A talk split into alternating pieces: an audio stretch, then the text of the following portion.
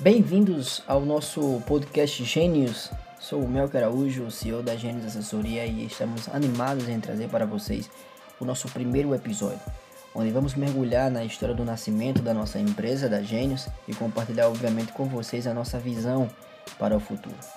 E para me ajudar aqui, obviamente, eu estou com o cofundador aqui, Lucas Moraes. Ele vai já já falar com vocês. Fala, Lucas. Fala, galera. Como o Melk falou, eu sou o Lucas, sou cofundador aqui da Gênios. E bom, a gente vai estar compartilhando com vocês algumas experiências né, mais marcantes dos primeiros anos da empresa e como superamos alguns obstáculos também. Né? A empresa aí nasceu em meio uma pandemia. Então, tudo isso começou, né, o nascimento da empresa, tudo isso começou essa loucura em 2020, é, quando eu decidi empreender. E tinha um objetivo comum, que era justamente de criar algo novo e impactante naquela, naquela época.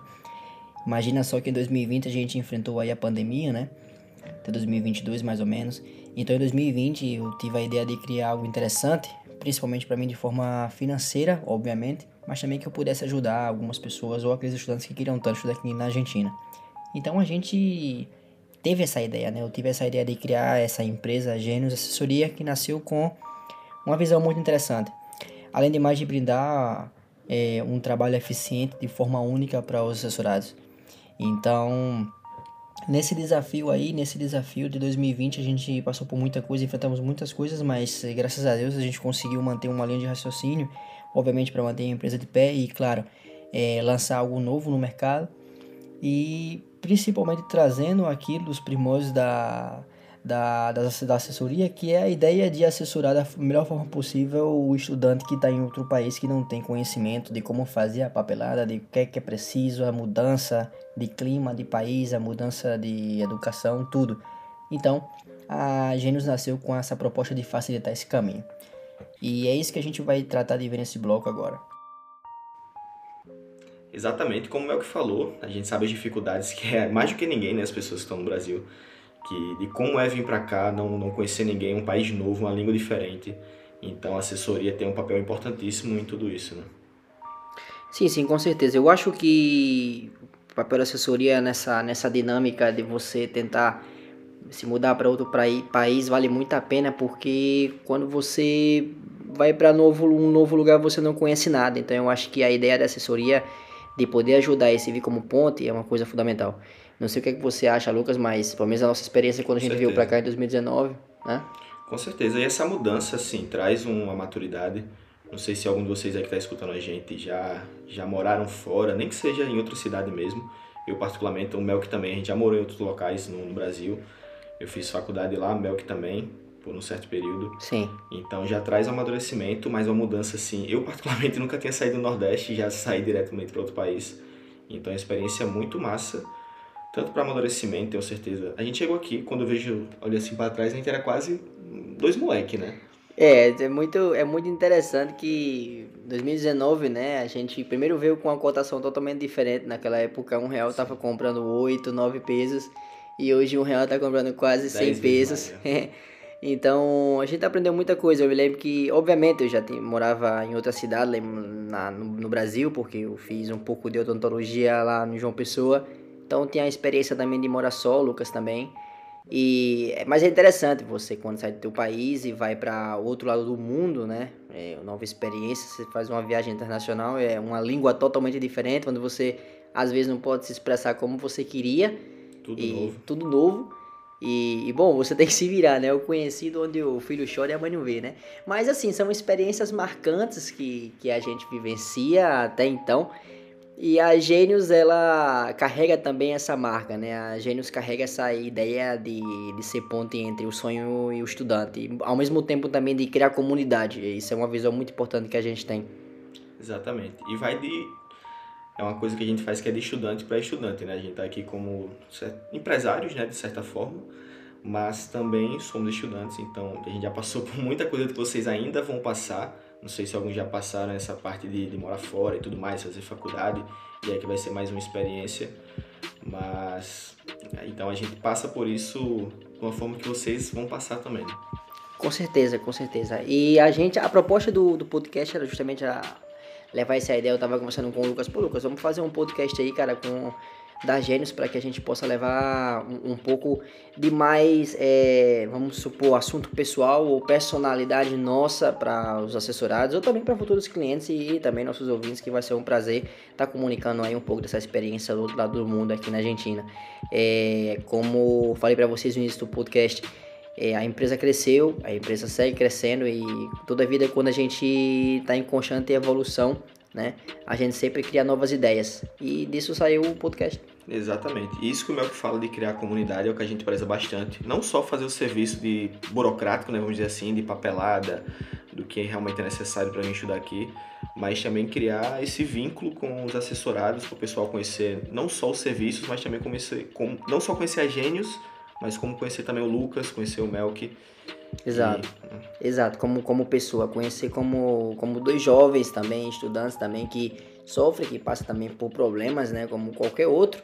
Não é que a gente lidere uma empresa que faz as coisas tudo certinho e trabalha com essa parte de assessoramento que a gente também não tem os nossos problemas pessoais, né? E, enfim, a faculdade cobra muito da gente, nosso serviço também cobra muito da gente. Mas a, eu acredito que ser vulnerável e aberto conta bastante também para os assessorados. E isso faz parte da, da nossa evolução como empresa e como pessoa. A Gênio Assessoria tem uma visão de negócio também que a gente sempre gosta de compartilhar isso, essa visão de poder chegar mais além e de justamente fazer com que esse processo de nova estadia e de nova temporada para esse aluno não seja tão drástica. O mais leve possível. O mais leve possível e que também não venha passar o que a gente passou no início, né? Exatamente.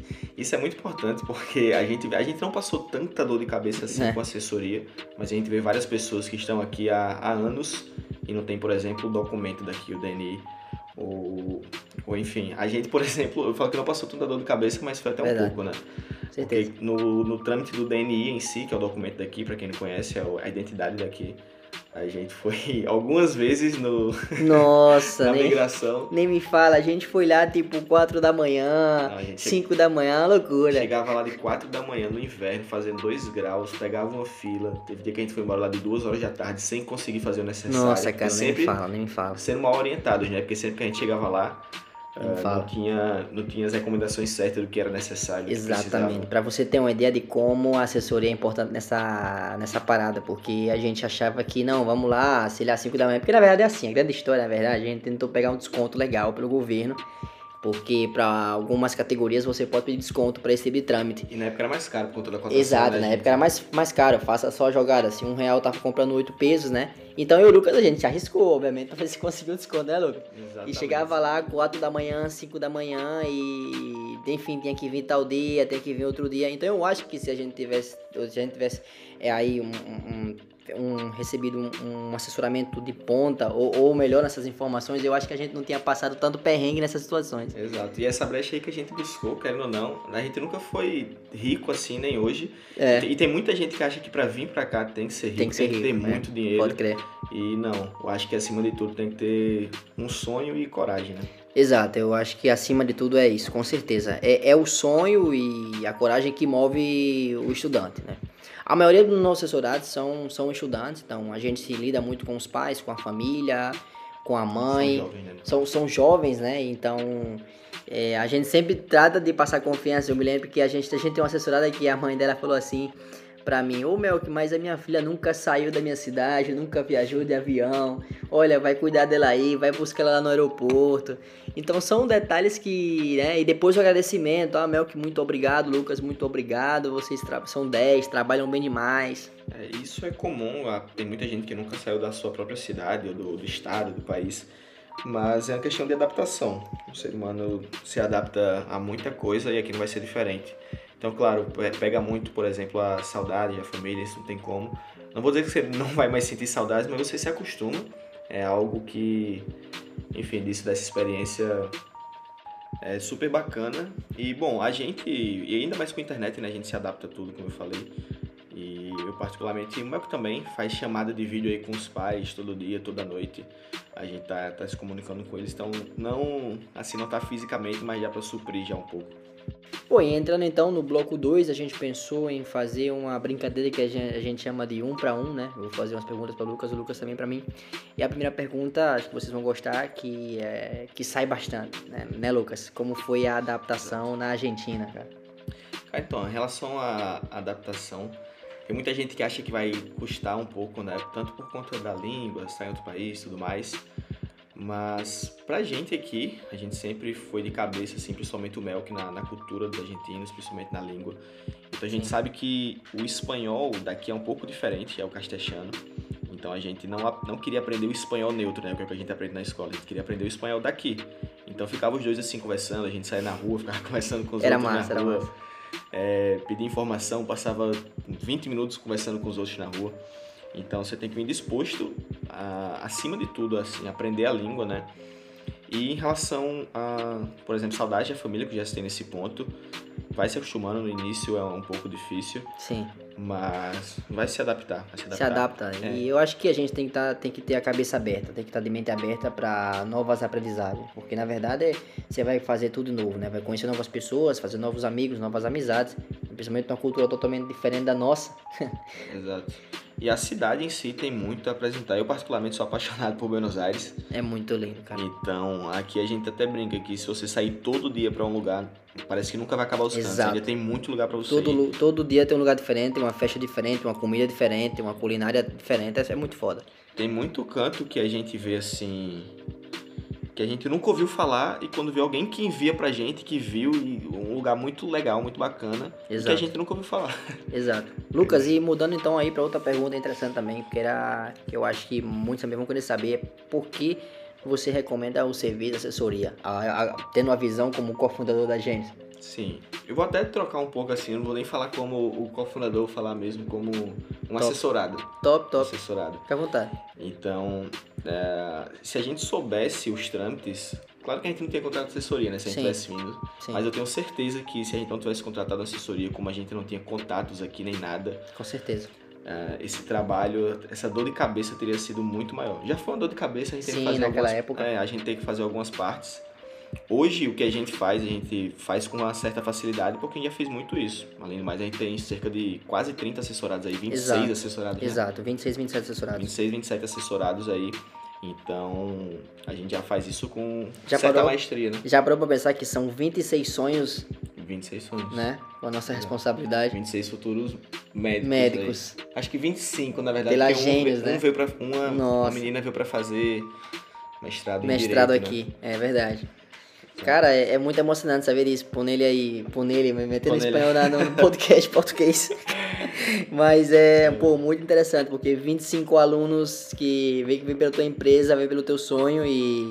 E não, cara, tipo, 25 alunos que vão ser futuros médicos aí pela Gênesis, então, pô, fantástico demais. Exatamente. É, a gente já tem, como o Lucas falou, assessorado que veio fazer pós-graduação, já, te- já temos um assessorado que terminou os estudos do ensino médio nos Estados Unidos, então é, a gente conheceu muita gente, conheceu gente importante do Rio Grande do Sul, conheceu gente importante de São Gente, Paulo. Todo, todo o país, né? Né? No Brasil. Uma das coisas também que a gente nem tocou no assunto, que que é muito Sim. interessante, é que você vai conhecer gente literalmente de todos os lugares do Brasil. Sim, sim, A sim. gente é meio que é do Rio, de São Paulo, Com do Rio Grande do. Sul, do, do norte do país, do Com Nordeste certeza. também, que é o nosso caso. Com certeza, com certeza. E, pelo que pareça, aqui tem muita gente do Nordeste mesmo, como, como o Lucas falou. São Bahia, João Pessoa, Natal, Mossoró aqui presente também. Exato, tem. Fortaleza. Só do Mossoró tem umas 10. É, mano, não, é muita gente, é muita gente. Pra quem, não, pra quem não sabe, pra quem não conhece a gente pessoalmente, nós somos moçoroenses aí também. Ah, acho que a gente nem tinha tocado nesse assunto, né? É. É de Mossoró, que fica ali no Rio Grande do Norte. Entre É. Natal Pô, e cidade Fortaleza, maravilhosa, Tibalzinho aí, nossa, veraneiro, Deus do céu. Bom demais. 40 graus no escuro. Bom, pessoal, mas ó, é, a ideia do podcast é justamente essa, é gerar esse engajamento bem, bem tranquilo, de forma natural e suave, porque nem de tudo se trabalha, ou nem tudo só se fala de negócio. A gente também, com a visão de comunidade, quer ter esses momentos assim com os nossos assessorados e, e amigos também. E, bom, essa é a ideia principal. E agora eu vou jogar para o Lucas aí, o Lucas que vai preparar as perguntas para lançar para mim. Então eu já vou fazer duas perguntas aqui, uma. Primeiro no início dessa jornada e outra no final da jornada. Sim, top. No início seria aí o que é, como foi suas experiências no CBC, o que é que você acha desse método de ingresso, que é o caso da UBA. Top, top. E posteriormente falar um pouco aí sobre o Revalida, né? Que tem muita gente que já vem pra cá com um pensamento no Revalida, que é pra. Show de bola, show de bola. Bom, a minha experiência no CBC foi, foi bacana. Eu cheguei aqui, é, tivemos que, você sabe muito bem, se lembra disso, tivemos que fazer a prova do, do espanhol, né? Fizemos a prova ali em espanhol em La Plata. É, conseguimos, graças a Deus, o nível que se recomenda e necessário, que é o nível B2, intermediário. É, mas enfim, isso é um tema para outro, outro podcast, outro episódio. E depois disso aí eu comecei o CBC, a gente fez o CBC lá em Avexaneda, que é uma província aqui pertinho, a gente tomava o ônibus Cola 95. Eu me lembro que teve uma pessoa que falou assim, ô Mel, que coloca aí pra Avexaneda que é perto. Perto nada, gente. A Vexaneda é numa província aqui, a menina pensava que era um bairro. A gente queria a sede mais próxima, porque tem a Vexaneda, que é um que é um bairro claro, aqui, mas exato. tem a Vexaneda, que é a província. Exatamente. A gente se inscreveu na província. A gente se inscreveu na província. Né? Nossa mas coitada também, ela chegou junto praticamente. Não não sabia, né? Pop, não sabia, né? Mas coitado da gente, né? Mas coitado da gente também, com certeza, que foi bater lá. Mas enfim, galera, então essa foi a minha experiência e assim, eu gostei bastante. A vantagem é que não tinha nenhum brasileiro, só tinha Lucas e eu. E a gente aprendeu muito espanhol, a gente cresceu muito no espanhol. é, os professores eram muito bons, sem dúvidas. É, aulas, aulas presenciais, a gente poderia perguntar, a turma era pequena, reduzida. Então, a gente fez colegas de, de argentinos que seguem a gente no Instagram até hoje, se comunica também com a gente. Então, assim, eu gostei muito dessa, dessa, dessa experiência, né? E, bom, e, cresci muito no espanhol, ele também. Foi uma fase muito boa que a gente desenvolveu muito no espanhol, porque precisava para isso. E hoje o espanhol que eu tenho, né, é fruto disso, como também de outras relações que eu já tive aqui na Argentina. É, com relação à última pergunta que ele fez, que é justamente muito, é uma pergunta que sai bastante, que pergunta, ah, Mel, questão do revalida, Lucas, questão do revalida, eu vou pra aí, mas tenho medo do revalida e tal, como é essa questão. Eu acho que, ante tudo, primeiro é bom você se preocupar no início, né, que é o início da sua carreira. O revalida você começa a se preocupar quando tá ali no quinto ano, quarto ano, é, mas existe hoje vários cursinhos que apoiam Revalida, como o Medcel e por aí vai. O CTO também, que existe a possibilidade de que você possa fazer residência na Espanha. Então eu acho que as portas, elas assim, estão abertas para você e eu acho que esse não é o tempo principal, e o momento principal para se pensar no Revalida. Mas o Revalida é uma prova que vai avaliar a questão teórica e prática, né? É uma prova que hoje por hoje sai aproximadamente 3.500 reais e, bom, só pode fazer ela quem é médico, ou seja, quem tem um diploma já formado. E a faculdade, no caso da gente aqui, tanto a UBA quanto as privadas, preparam o aluno para isso. Por que prepara? Porque a metodologia dessas universidades carregam muito o que é, o Revalida quer. Por exemplo, a Barceló, que é uma privada daqui, ela é referência em aprovação do Revalida. Ano passado o Lucas estava aqui, a gente até comentou sobre isso, que mais de sete alunos dessa universidade formados foram aprovados no Revalida. Então isso conta muito. Fora também nossos professores e alguns colegas da UBA também que conseguem revalidar. E alguns também ficam, outros vão embora para a Europa, então depende muito. Mas eu acho que o foco principal não, não é de cara pensar no revalida. Exato, concordo plenamente com o que o Melk falou. Claro você tem que ter pensamento assim, tem que ter metas né, de curto, médio e longo prazo. O revalida seria de longo prazo, bastante longo, né? Assim. Mas, de, de qualquer forma, tem muita gente que coloca isso como uma trava pra Exato, vir pra exato, cá, né? exato. Que não é pra ser assim. Exatamente. Porque, como eu falou, depois de alguns anos na, na faculdade, que você começa a pensar mais sobre isso. Até porque se você conclu- concluir a faculdade e com o ensino daqui que a gente sabe que é de qualidade, você vai estar mais do que preparado para fazer o Revalida e se dedicando a ele aí nos últimos anos de carreira. Com certeza, com certeza. É isso aí. Bom, galera, e assim chegamos ao final deste primeiro episódio do nosso podcast. É, com certeza vai vir aí muitos outros temas. Essa foi a ideia geral de abertura desse, dessa nova temporada, né, onde a gente compartilhou aí a história do, do nascimento da nossa empresa e a visão que a gente tem. E a gente espera que vocês tenham aí se inspirado e estejam mais que animados com a gente é, para seguir escutando aí os nossos episódios. É isso aí, a gente falou um pouquinho sobre a Gênios, sobre a gente, algumas histórias também nossas. né? Exatamente. Então fiquem ligados que a gente não promete quando vai ter o próximo, mas. Exatamente, tentar, né? exatamente. A ideia é fazer a cada 15 dias, né? É, a ideia seria essa e também com novos convidados, com outras pessoas que a gente tem em mente também. E também com assessorados, obviamente, para contar um pouquinho para vocês aí da experiência. E tendo feedback também de vocês aí que estão escutando, pra Exato. dar aquela empolgação a mais, ver se vocês estão curtindo, se não estão, pra seguir com isso, né? Exato. Mas é isso, até a próxima. Até a Tamo próxima junto. e tchau, É o tchau. Tamo Cast. junto. Valeu!